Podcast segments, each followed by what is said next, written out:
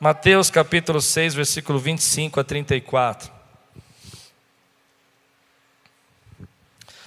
Portanto, eu digo: não se preocupem com sua própria vida, quanto ao que comer ou beber, não com seu, nem com seu próprio corpo, quanto ao que vestir. Não é a vida mais importante que a comida e o corpo mais importante que a roupa? Observe as aves do céu, não semeiam, nem colhem, nem armazenam em celeiros. Contudo, o Pai Celestial as alimenta. Não tem vocês muito mais valor do que elas? Quem de vocês, por mais que se preocupem, pode acrescentar uma hora que seja a sua vida?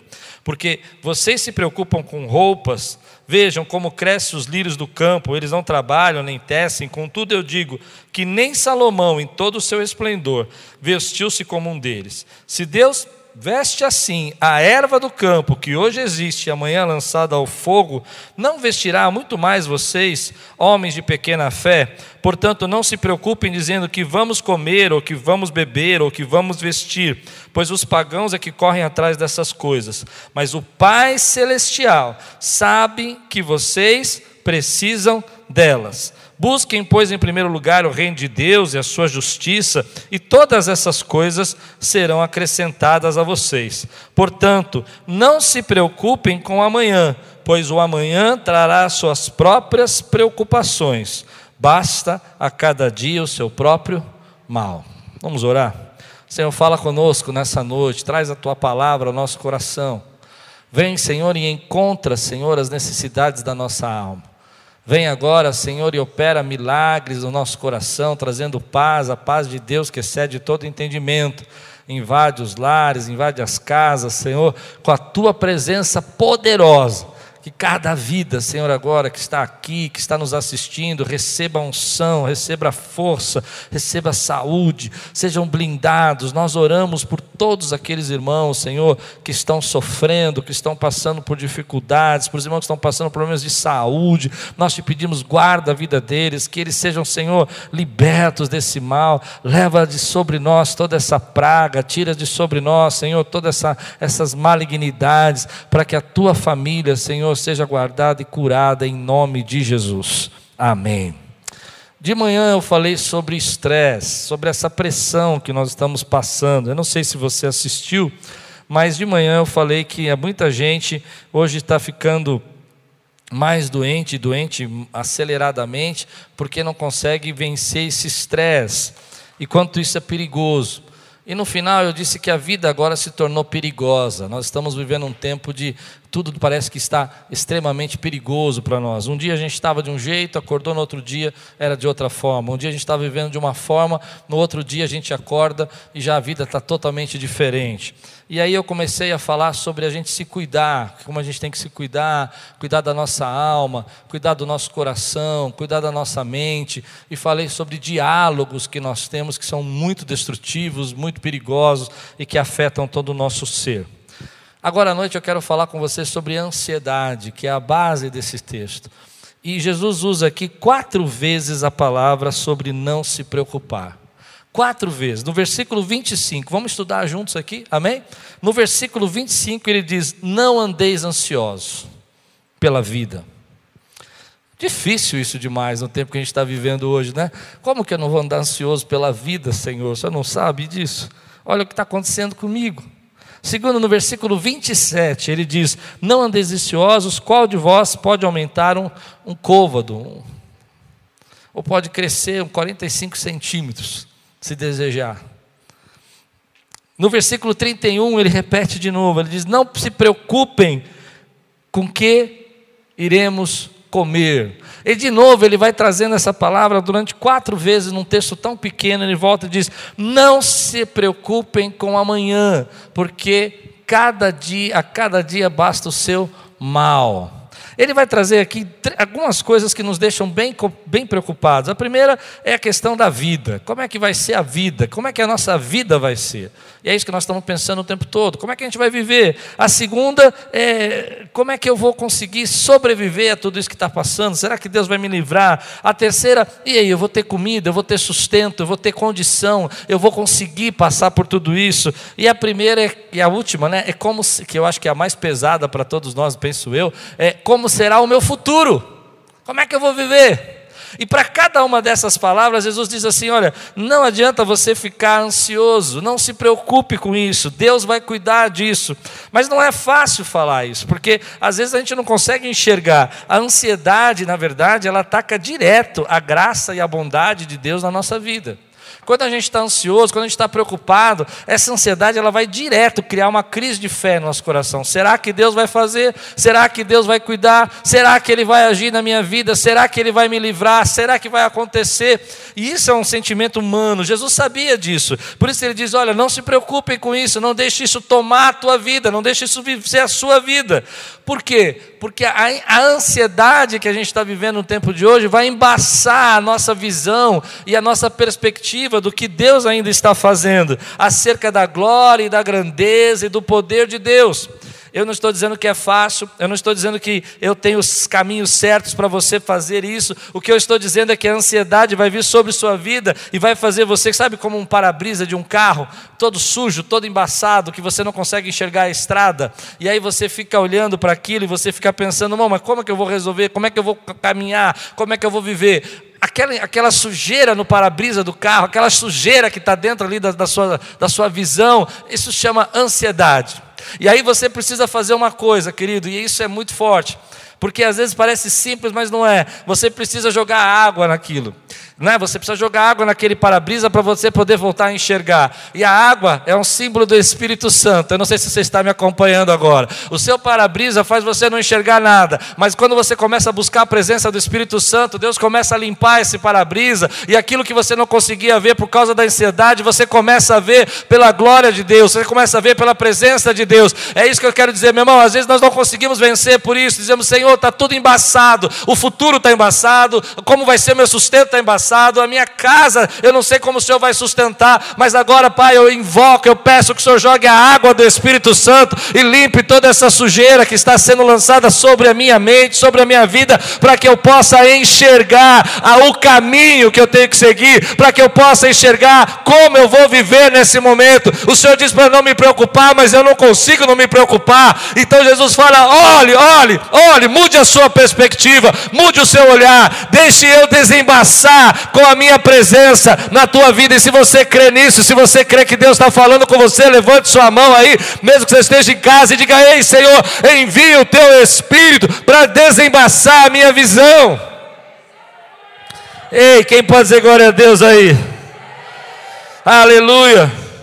Em outras palavras, a gente precisa contra-atacar essa ansiedade. Contra-atacar é você olhar para isso e dizer: Ei, pai, está difícil. Mas eu creio que o Senhor vai derramar a sua presença na minha vida. Está difícil, mas o Senhor vai me enxergar um caminho que eu não consigo ver. Está difícil, mas o Senhor vai fazer eu ir numa direção certa. Vai tocar o meu coração. Ainda que eu não tenha informações corretas, ainda que eu não tenha quem eu possa confiar, eu sei que o Senhor é o Deus que cuida de mim. Lançai sobre Ele toda a vossa ansiedade. Eu vou dizer, eu vou dizer, eu não estou dizendo que é fácil, eu não estou dizendo que não há um perigo lá fora, eu não estou dizendo que a gente está vendo muitos problemas. O que eu estou dizendo é que eu, com a minha ansiedade a minha preocupação, eu não consigo resolver nada. Eu só fico pior. O que eu posso dizer é que o meu redentor vive, que Deus cuida de mim, que o Senhor está no meio da minha casa e Ele vai continuar cuidando da sua vida e da minha vida, porque a tua vida não te pertence mais, a tua vida pertence a Ele, o teu futuro pertence a Ele, a tua casa pertence pertence a Ele. Eu acho que você está entendendo. Posso ir fundo nisso? As cinco, as cinco promessas de Deus aqui que eu quero ministrar na tua vida. Você que está em casa, querido, corre aí, pega uma caneta aí, se dá tempo, escreve no chat cada promessa. A primeira promessa, leia comigo, Mateus 6, 25. As cinco promessas de Deus que nós precisamos agora tomar posse. Precisamos olhar e jogar água nesse para-brisa embaçado que é a nossa vista. A primeira delas, eu me lembro uma vez que eu estava andando, dirigindo, fazendo uma viagem, e estava toda a nossa família, e a gente começou a pegar uma estrada, e de repente começou aquela poeira, aquela poeira, e o para-brisa foi ficando preto. Preto, eu não enxergava mais nada. Mas foi um negócio engraçado, porque não foi de uma vez. Eu não sei se você já teve essa experiência, você está numa estrada e de repente você pegar caminhões com barro, caminhões com poeira, muita estrada de terra, e de repente quando você percebe, a visibilidade vai caindo e você não está enxergando mais nada. Eu acho que o que está acontecendo no nosso tempo é isso. Há muita estrada, muita terra, muita, muita poeira sendo jogada na nossa visão e a gente já não está enxergando mais nada. Eu quero que o Espírito Santo hoje jogue água nesse para-brisa aí do seu carro. Acho que você está entendendo. Quem pode dizer glória a Deus aí? Primeira promessa, Mateus 25 diz assim, 6, 25, 6, 25. Portanto, eu digo: não se preocupem com sua própria vida, quanto ao que comer ou beber, nem com seu próprio corpo, quanto ao que vestir. Não é a vida mais importante que a comida e o corpo mais importante que a roupa? Deixa eu explicar o que Jesus está dizendo para você. Sabendo que Deus criou você, você entendendo que Deus te fez a imagem e semelhança dele e te deu todo o teu ser, formou você, que é muito mais complexo, que é muito mais difícil de ser feito, mas ele fez porque ele te ama e que ele então vai suprir, apesar de toda a sua complexidade, que é muito mais difícil de ser feito, a comida e a roupa não é nada para o nosso Deus que fez um ser como você, criado à imagem e semelhança dele. Então a primeira promessa de Deus: Eu sou o Deus que supro você. Quem pode receber essa promessa aí, diga amém. Quem pode receber essa promessa e falar assim: Ei, eu tenho um Deus que supre. Deus está dizendo: Olha, eu fiz você, eu sei quem você é, eu sei como você é criado, eu sei como você foi gerado, eu sei o que existe dentro de você, ainda que você não entenda, eu fiz você. E se você acha que eu fiz você para deixar você passar necessidade, para deixar você sozinho, eu não fiz, eu fiz você para suprir você. Ei, eu sei que o Deus é nosso Deus, é maravilhoso. Se você crê, levante sua mão, diga: Meu Deus é maravilhoso. Escreve a primeira promessa aí. Deus supre. Ele tem uma promessa na minha vida que Ele vai suprir, Ele vai suprir essa igreja, Ele vai suprir essa, a sua família, Ele vai suprir a sua casa. Aleluia. Segunda promessa, vamos junto? Mateus 6, 27. Quem pode tomar posse de promessa hoje aqui? Ah, meu irmão, como Deus é bom. Observem as aves do céu. Essa foi a que eu mais gostei não semeiam, nem colhem, nem armazenam em celeiros. Vou repetir. Você já pensou num passarinho? Ele não consegue semear, ele não consegue fazer agricultura, plantar, ele não consegue criar um celeiro guardar, construir para o inverno. Ele vive da provisão diária. O Pai Celestial as alimenta. Não têm vocês muito valor do que elas? E eu fiquei pensando na quantidade de pessoas hoje que não podem construir o seu celeiro, não podem semear, estão tentando semear, estão tentando se reinventar, criar projetos, mas não estão conseguindo é, ter aquela frequência, aquela fluidez de poder plantar e colher e fazer. E aí a gente começa a falar: Deus, como é que eu vou fazer da minha vida se eu não posso? Fazer isso agora. Eu não consigo plantar para colher, eu tenho que, eu estou vivendo do que o Senhor me dá. E Deus tem uma promessa para você. Você que está vivendo como um passarinho, consegue entender? Acho que vocês não estão me entendendo. Tem gente que está vivendo como um passarinho, da provisão diária. Deus está dizendo para você: Eu sou o seu provedor. Eu supro e eu providencio. Ah, você não está entendendo. Eu supro você e abro uma providência para a tua vida. Eu sou como um passarinho hoje. Quando a igreja fechou e a gente ficou de uma hora para outra, fecha a igreja. E a gente falou: que agora? Como é que faz? Não é só questão financeira, mas a quantidade de pessoas que trabalham aqui, as despesas que nós temos que pagar, os aluguéis desses prédios, entende isso? E eu vi pastores me ligando e falando assim: Pastor, eu não sei o que eu vou fazer. Eu falei: Calma, irmão. Deus é o Deus da provisão. Ele vai enviar provisão. Ele vai enviar provisão. Levante sua mão, diga aí: Deus vai enviar provisão, é promessa. Ele disse para eu não me preocupar, porque Ele vai enviar provisão. Senhor, eu estou na fase do passarinho. Eu já vivi uma fase do passarinho e é muito difícil. O que é a fase do passarinho? É o maná do dia. É o que Deus providencia naquela manhã. Você sai para trabalhar e você fala: Meu Deus, tenho tudo isso para pagar, mas eu não tenho nada para receber. Consegue entender? Eu já contei essa experiência aqui algumas vezes, uma das vezes que Deus provou a minha fé. Naquele dia nós não tínhamos nada como pagar um comércio, a, a, a despesa do empório. E o Senhor mandou uma pessoa lá para fazer uma compra. E o valor que ela comprou era o valor das contas que tinham que pagar. Mas o detalhe é que se tivesse que compensar o cheque, ia atrasar tudo. E ela pagou em dinheiro. Porque Deus mandou a provisão. Escreve aí, eu tenho uma provisão de Deus, eu tenho uma provisão de Deus. Terceira promessa, quem quer receber as promessas de Deus aqui? Quem quer receber essas promessas nesse tempo? Promessa terceira aqui, Mateus 6, 28 a 30. Porque vocês se preocupam com as roupas? Vejam como crescem os lírios do campo. Eles não trabalham nem tecem, contudo eu digo que nem Salomão, com todo o seu esplendor, vestiu-se como um deles. Se Deus veste assim a erva do campo que hoje existe e amanhã lançada no fogo, não vestirá muito mais vocês, homens de pequena fé? Eu entendo que quando Jesus está falando das roupas aqui, ele está falando de necessidades básicas, ele está falando de coisas que Deus sabe que a gente precisa. E é interessante que ele faz uma comparação com a erva do campo. Ele diz: olha, se Deus se preocupa com essa plantinha, com essa erva do campo, que amanhã ele vai, que você amanhã pega e joga no fogo, que ela não tem alma, não tem espírito, mas ele se preocupa e veste, ele não vai deixar você sem condição.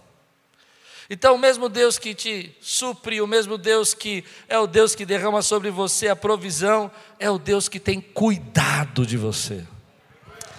Eu preciso pregar sobre isso, porque eu preciso liberar essa palavra sobre você, eu preciso liberar essa palavra para quem está em casa também.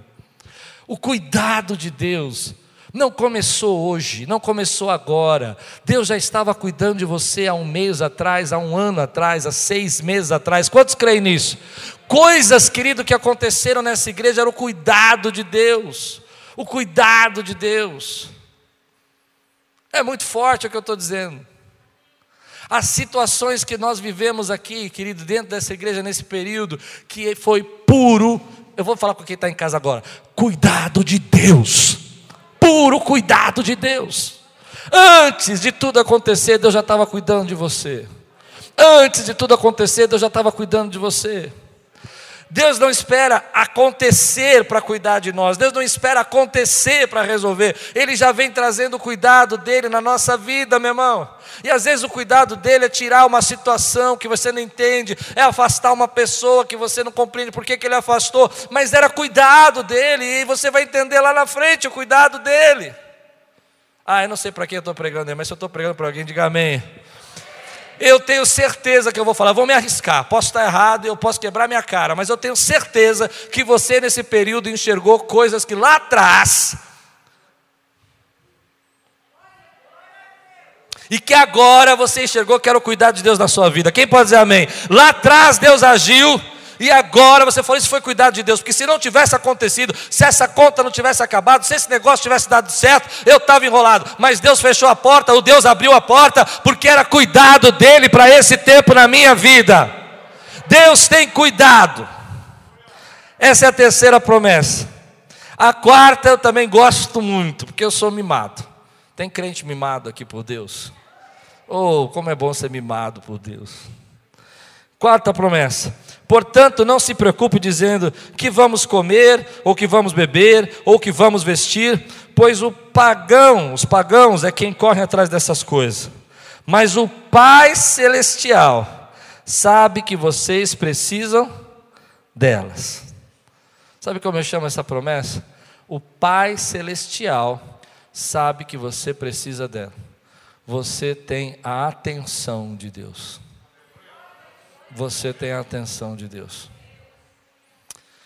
Vou contar uma história triste, posso? Nesse tempo de tristes coisas.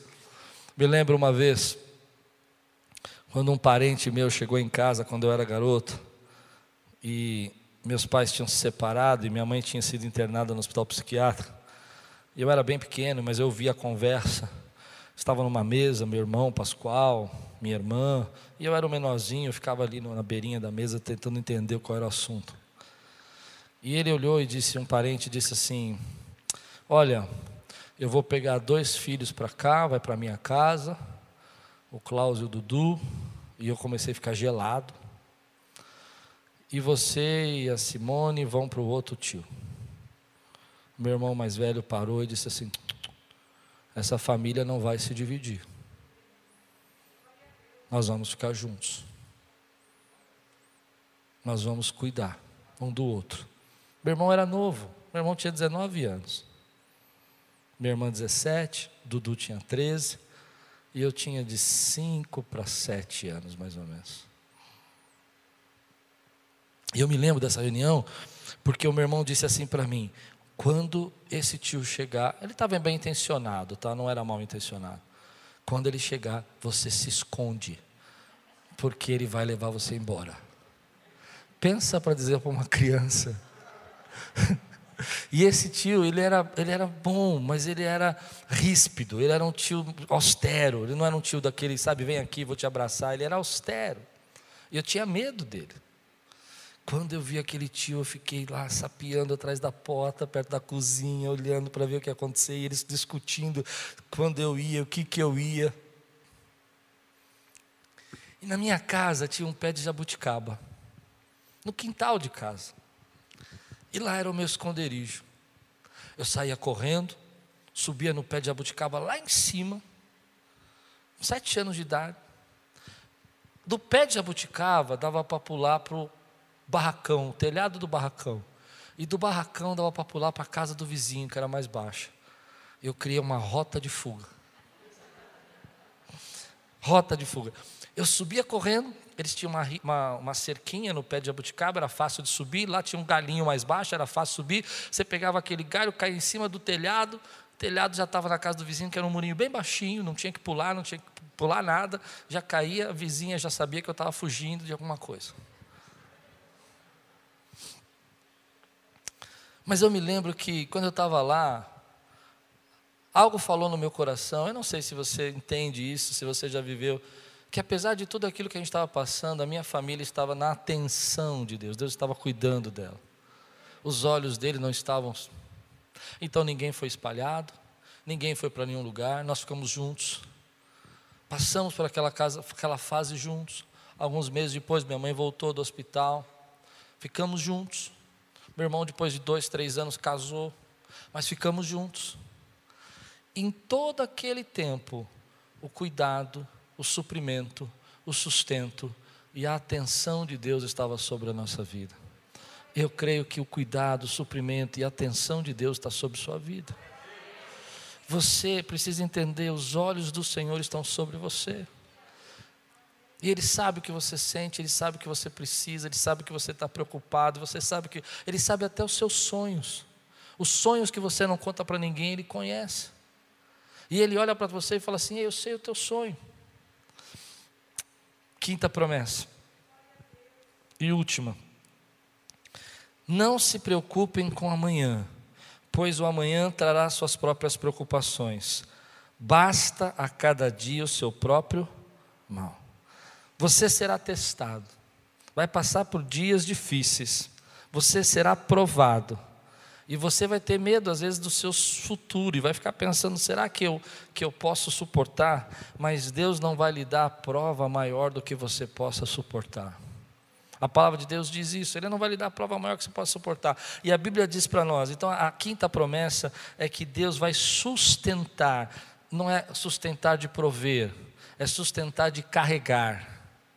Eu não sei se deu para entender a palavra que eu estou usando. Existe o sustentar de Deus prover, mas existe o sustentar de te carregar. Sabe, naquele momento que você não consegue andar, Ele vai dizer: Você está preocupado com amanhã, eu vou carregar o seu amanhã, eu vou abrir, eu vou fazer. Você está tão preocupado com o teu futuro, basta cada dia o teu mal. Vamos viver o tempo de hoje. E amanhã Deus vai te sustentar para o que você precisa para amanhã. E Ele vai suportar você e vai carregar você no que você precisa para depois de amanhã.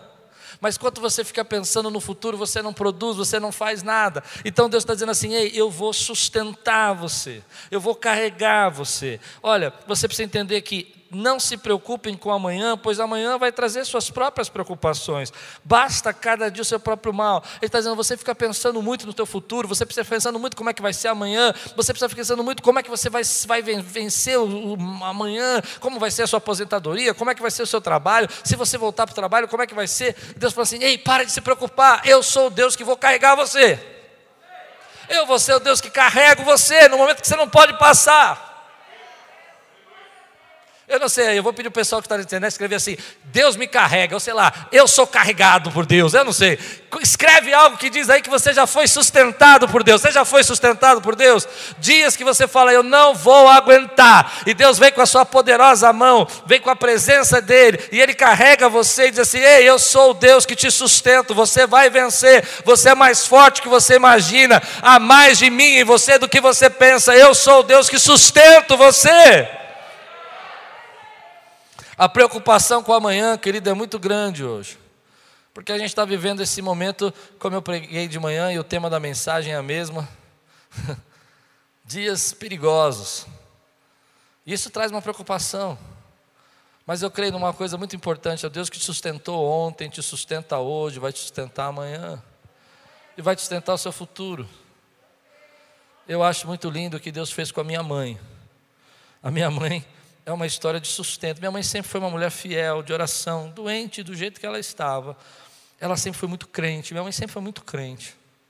Aquela mulher que você chegava em casa, às vezes dobrava o joelho, estava orando. Pegava o acordeão dela, ficava horas cantando música, louvando ao Senhor. Todos os problemas que ela tinha, tristezas, repúdios, violências que ela passou. E quando eu olho para minha mãe, eu vejo que o tempo todo, na vida da minha mãe, ela não pôde trabalhar, ela não conseguiu ter uma carreira, a doença impediu ela de voltar ao trabalho depois que meu pai saiu de casa, mas Deus sustentou e sustenta a minha mãe até hoje. Carrega no colo, tem 80 anos, e Deus sustenta até hoje. Ela nunca trabalhou e recebe duas aposentadorias. Uma do meu pai que faleceu e outra de um tio que pagou para ela. Esse tio quer me levar embora. Deus sustenta. E quando eu olho para ela, eu fico pensando, pai, o senhor foi tão generoso, o senhor sustentou tanto a minha mãe.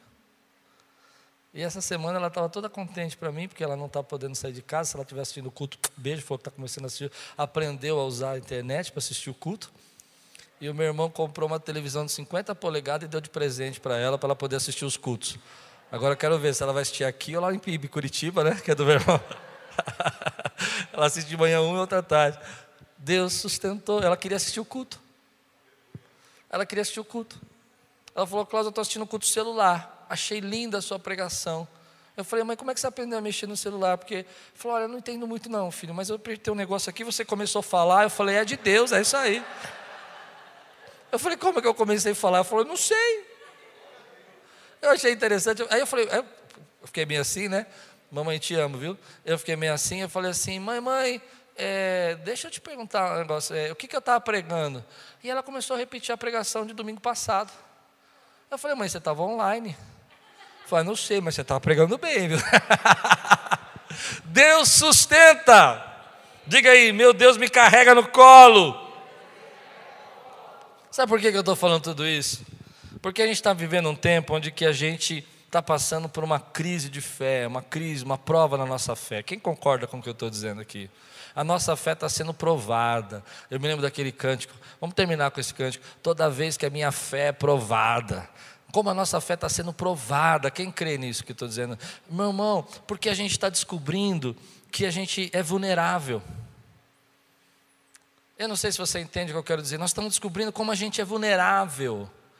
Um dia a vida está de um jeito, outro dia você está de outro jeito, porque você é vulnerável. E essa sensação de que você é vulnerável, ela é ruim, a gente não gosta dela. É vulnerável, que eu quero dizer, é porque todos nós passamos por dificuldades, problemas, é vulnerável porque você começa a viver essas situações e você começa a enxergar pessoas que você conhece adoecendo, gente que você ama que partiu, e você começa a perceber como a nossa vida é vulnerável, a nossa vida é simples, a nossa vida, nós não conseguimos fazer nada por nós mesmos, nós não conseguimos impedir nada, querido. Às vezes é uma luta tão grande, é um estresse, você está tão nervoso e você não consegue nem parar a sua mente, e essa vulnerabilidade, esse sentimento de ser ser vulnerável, é o que faz a gente viver todas essas cargas que nós estamos vivendo, porque a gente não gosta de ser vulnerável, mas Deus já sabia que a gente era vulnerável, por isso Ele diz: não se preocupe, e por isso Ele deixou promessas para nós, mesmo que eu não goste de ser vulnerável, Ele diz: ei filho, peça minha ajuda, peça minha ajuda, eu sei quem você é, eu sei a sua essência. Quando eu olho para. Deixa eu pregar um pouco sobre isso, sobre essa vulnerabilidade. Eu não sei se você está entendendo o que eu quero dizer. Você começa a perceber que você não é tão forte como você imagina, que você não é senhor do seu destino, que você não é dono de nada, que você não tem controle de nada, que você não sabe nada. A única coisa que você sabe é que teu Deus cuida de você e que tem cuidado de você e que você só está vivo porque Deus cuidou até agora. Quem crê nisso que eu estou dizendo aqui? A gente é vulnerável e isso é ruim. A gente gostaria de ser forte, inabalável, dizer, ei, nada me abate. Mas na verdade a gente começa a sentir medo, temor. E é por isso que Deus vem falar assim: ó, pare de olhar então para o seu medo e olhe para o campo e olhe para os pássaros. Não adianta eu dizer, eu falei isso de manhã, não sei se você viu, ficar dizendo não, não tema, não tema, não resolve. Mude a sua perspectiva. Pare de olhar a sua vulnerabilidade, pare de olhar a sua fraqueza e comece a enxergar como Deus é grande, é poderoso e como Ele tem sustentado, como as pessoas viviam antes, como as pessoas conseguiam viver quando não havia tecnologia, saúde, medicina. Deus guardava e continua guardando, e Ele vai guardar a nossa vida em nome de Jesus. Mas sabe de uma coisa? Quando a gente enxerga que a gente é vulnerável, a gente tem uma saída. Ou entra numa crise de fé e começa a reclamar de tudo, ou se apega a Deus. Ou vai para Deus e começa a dizer: Senhor, eu sei quem eu sou, eu sei que é um momento de intimidação, eu sei que a minha fé está sendo provada, eu sei que eu estou passando por esse momento de tristeza, de luta, mas eu preciso do Senhor. Então não tenha vergonha de pedir ajuda. Quem pode receber essa palavra hoje aqui? Não tenha vergonha de pedir ajuda. Não tenha vergonha de ligar para alguém e dizer assim: Olha, eu preciso falar com você, eu preciso conversar, eu preciso de uma oração, eu preciso de ajuda. Porque quando a gente enxerga que a gente é vulnerável, a crise de fé, esse ataque na nossa fé, porque parece que Deus está quebrando o contrato dele, porque Ele não está fazendo tudo o que a gente acha que Ele deveria fazer. Quantos conseguem entender isso que eu estou dizendo aqui? Ah, eu entendia que se eu fizesse desse jeito, eu fizesse daquela maneira, Deus ia fazer dessa forma, e agora Ele não fez dessa forma. Às vezes eu penso assim, pai, eu achei que eu tinha ouvido a tua voz nisso e parece que eu não ouvi a sua voz. E eu começo a ter aquela crise de fé. Crise de fé não é incredulidade, não é duvidar no sentido de você não acreditar em Deus. É você não, não entender se Deus está falando com você e você ouve realmente o que Deus está falando com você. Entende isso? É você começar a duvidar se aquela experiência que você tem com Deus é real. É você começar a duvidar se realmente tudo que Deus fez na sua vida foi Deus mesmo. Eu não sei se eu estou pregando para alguém aqui, se eu estou pregando só para mim agora. Crise de fé é quando você começa a dizer, Senhor, eu te ouvi a tua voz, mas eu, por que, que eu estou nisso? Eu fiz o que o Senhor me mandou, por que, que eu cheguei nisso? É nessa hora, querido, que você precisa entender que você é vulnerável, que você depende de Deus, que você precisa de Deus e que você pode pedir ajuda. Você pode dizer, Pai, tenho promessas, e eu preciso agora das tuas promessas. Não só a ajuda de Deus, mas a ajuda também das pessoas que estão ao redor de você, pessoas que você conhece. Não dá para carregar essa carga sozinho, não dá para você carregar esse peso sozinho. Você precisa compartilhar ele, você precisa chegar para as pessoas. Como eu falei de manhã, se você não ouviu a pregação, escute, precisa voltar para as bases. E uma das bases é o nosso relacionamento, relacionamento virtual, mas é, você liga para um amigo e fala, chora com ele, dá risada, brinca, muda a sua perspectiva. E aí você vai começando a enxergar que ainda que eu não saiba, ainda que eu não entenda, ainda que eu não compreenda, eu sei quem ele é e sei que ele é bom e cuida de mim. Jó passou por um momento muito difícil na vida dele. Jó tinha todos os motivos para ter crise de fé e ele tem. Se você já leu o texto de Jó, ele começa a questionar a Deus: por que, que o Senhor me permitiu nisso? O que, que eu fiz? Me coloque no, sentado no conselho do, do Senhor e eu vou colocar as minhas razões. E ele começa a expressar toda aquela, aquela angústia de alguém que se acha justo, que se acha bom, que tem toda a perfeição e que não merecia tudo aquilo que ele estava passando. Mas Deus começa a fazer perguntas para Jó e fala assim: quem é você para me questionar?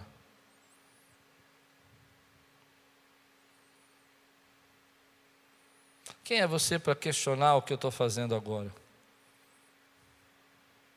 Duro isso, né? Quem é você para questionar o que eu estou pensando, o que eu quero fazer? Onde você estava, é um dos versículos de Jó, quando eu estabeleci os conselhos do mundo, do universo, e quando eu coloquei a sabedoria. Quem era você nesse conselho? Você nem estava lá.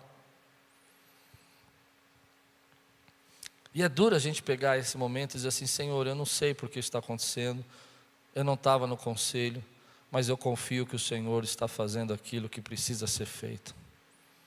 Que o Senhor está guardando, livrando, cuidando, salvando, levando, segundo a tua vontade, segundo aquilo que é o teu querer. A minha vida depende do Senhor. Eu sou vulnerável, sou fraco, mas eu estou nas mãos do Senhor. E quando Jó consegue entender isso, ele vai para o final do texto e ele diz assim: Antes eu te conhecia de ouvir falar, tinha uma ideia, tinha uma leve lembrança do que o Senhor deveria ser, mas agora os meus olhos te veem. Porque quando você entende que você é vulnerável, e que você sempre defendeu das, dependeu das promessas de Deus, sempre defend, dependeu do cuidado, do sustento dele. Você dependeu mês passado, ano passado, quando nasceu, quando você foi criado, você e, e vai depender até que ele diga assim: agora é o teu tempo. E é isso é pesado, mas eu vou colocar aqui uma pesado. Você começa a perceber que antes você ouvia falar de Deus, você achava que ele fazia assim, você achava que ele agia daquele jeito, mas agora você vê Deus operando na sua vida. Você vê o cuidado de Deus. Você entende que Deus nunca deixou você. Ele sempre sustentou você. Antes e depois de tudo isso. Ele vai continuar sustentando você. Então não tem problema você sentir essa vulnerabilidade, porque ela te faz mais dependente de Deus.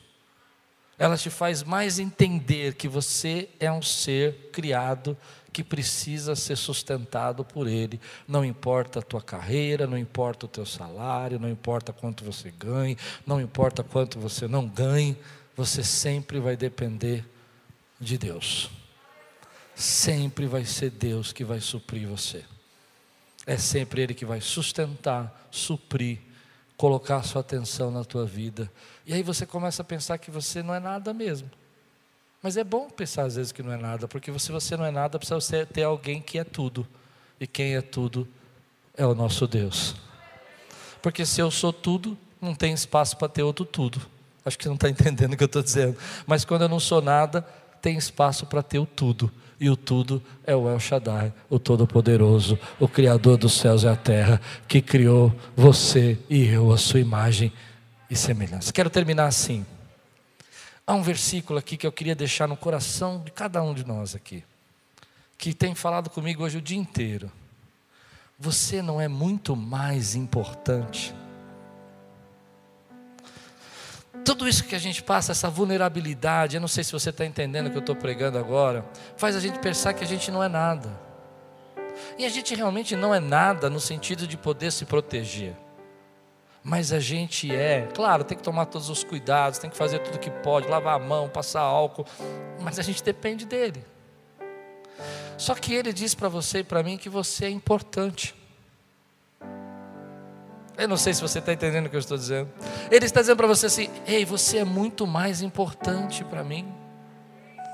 Você é importante, você é importante quando você nasceu, você era importante quando você cresceu, você era importante quando você foi estudar ou não foi estudar, você é importante para mim todos os dias. Jesus diz assim: Olha, você precisa entender isso, que para o Pai vocês são muito importantes, e nós somos tão importantes que Ele mandou seu Filho, único, sem pecado, o que poderia ser invulnerável, se tornou vulnerável, para que ele morresse naquela cruz. Porque você é importante para Deus, o sangue dele foi derramado naquele lugar, para que você fosse salvo, tivesse comunhão com Ele para que quando esse tempo acabar, você pudesse ter a morada celestial e pudesse estar dentro dos projetos dele, porque você é importante para ele, o sangue de Jesus foi derramado naquela cruz, e porque você é importante para ele, ele continua cuidando de você, e porque você é importante para ele, querido, ele sofreu tudo que sofreu naquela cruz, para que você tivesse a presença do Espírito Santo, então deixe Deus limpar agora o para-brisa da tua vida, e entender para você que você tem promessa, que você tem cuidado cuidado de Deus, mude o seu diálogo e comece a dizer para você mesmo: ei, eu sou importante para Deus, eu não tenho certeza de nada, eu sou vulnerável, eu sou fraco, eu passo por lutas, eu tenho medo, mas eu sei que Deus tem promessa na minha vida e eu vou viver as promessas que Deus tem para mim. Então Jesus olha e fala assim: Olha, você são muito mais importantes do que o passarinho, do que a erva do campo. Vocês foram criados à imagem e semelhança, vocês foram feitos por meu Pai. É isso que eu imagino Jesus pensando. Vocês são a herança, vocês são a nação santa, vocês são o povo escolhido, vocês são a família de Deus. Vocês são aqueles que Deus preparou para estar com eles para sempre, porque vocês são importantes. E vocês são tão importantes, mais importantes que vocês imaginam, porque eu vim aqui, imagino Jesus pensando, morrer por vocês, carregar o seu pecado, tirar suas maldições, libertar você do seu jugo, porque você é importante para Deus. Eu não sei, eu não, a gente não tem certezas nesse tempo, eu não estou pregando certezas, eu estou pregando que nós somos importantes para Deus que nesse tempo eu parei de questionar a Deus. Eu parei de questionar a Deus. Eu não sei o futuro, eu não sei o amanhã, mas basta cada dia o seu mal. Eu parei de pegar perguntando para Deus por que isso, por que aquilo, e disse: Senhor, antes eu te conhecia de ouvir falar, mas agora os meus olhos te veem. O Senhor cuidou de mim antes de tudo isso acontecer, preparou para que eu pudesse ter condição de estar aqui hoje. O Senhor vai cuidar de mim até o tempo que for, para nós estarmos juntos lá na glória. É pesado, eu sei, mas eu vou dizer para você: enquanto tudo aquilo que Deus tem para fazer na sua vida, enquanto todas as promessas dele ainda não se cumpriram, enquanto ele ainda não realizou os planos que você tem para você, enquanto você não cumpriu o seu propósito, Deus ainda vai lhe dando graça para cumprir o seu propósito. Por isso Jesus disse assim: busque primeiro o reino de Deus e estas coisas. Busque o seu propósito. Busque o propósito da sua vida. E essas coisas vão sendo acrescentadas na sua vida. Você recebe essa palavra hoje na sua vida? Quero pedir para você ficar de pé. Quero pedir para você que está em casa agora, se você puder levantar um pouquinho. Aqui não, mas quem está em casa, aqui fica assim. Mas quem está em casa puder segurar na mão da sua família apertar um pouquinho assim, ó. Se você está com alguém, claro, você pode fazer isso. Está com seu marido, pode, pode fazer isso. E dizer assim: você é importante para Deus. Você é importante para Deus. Você é importante para Deus. Jesus disse quatro vezes nesse texto: não se preocupe. A única forma de eu não me preocupar é quando eu mudo a minha perspectiva. Eu começo a olhar que antes da fundação do mundo, Deus disse que faria. E Ele continua fazendo. Eu mudo a minha perspectiva e começo a olhar que eu não consigo resolver, mas Ele pode resolver. Eu mudo a minha perspectiva para por que, que o Senhor permitiu isso, para dizer obrigado porque o Senhor está comigo nisso. Obrigado porque o Senhor está comigo nisso. Eu mudo a minha perspectiva do que se foi o homem, não foi o homem, se foi do animal, não foi animal. Eu digo, Senhor, me ajuda a passar, porque ainda que eu ande pelo vale da sombra da morte, Tu estás comigo. Eu preciso ver que o Senhor está comigo agora. Eu preciso enxergar o Senhor. Eu preciso mudar a minha perspectiva. Feche os seus olhos e diga assim: Senhor, a minha vida te pertence. Eu sei que o Senhor me sustenta, provê, me traz condição, que a tua atenção está sobre minha vida, e eu sei que ainda que eu ande pelo vale da sombra da morte, não temerei, porque o Senhor está comigo.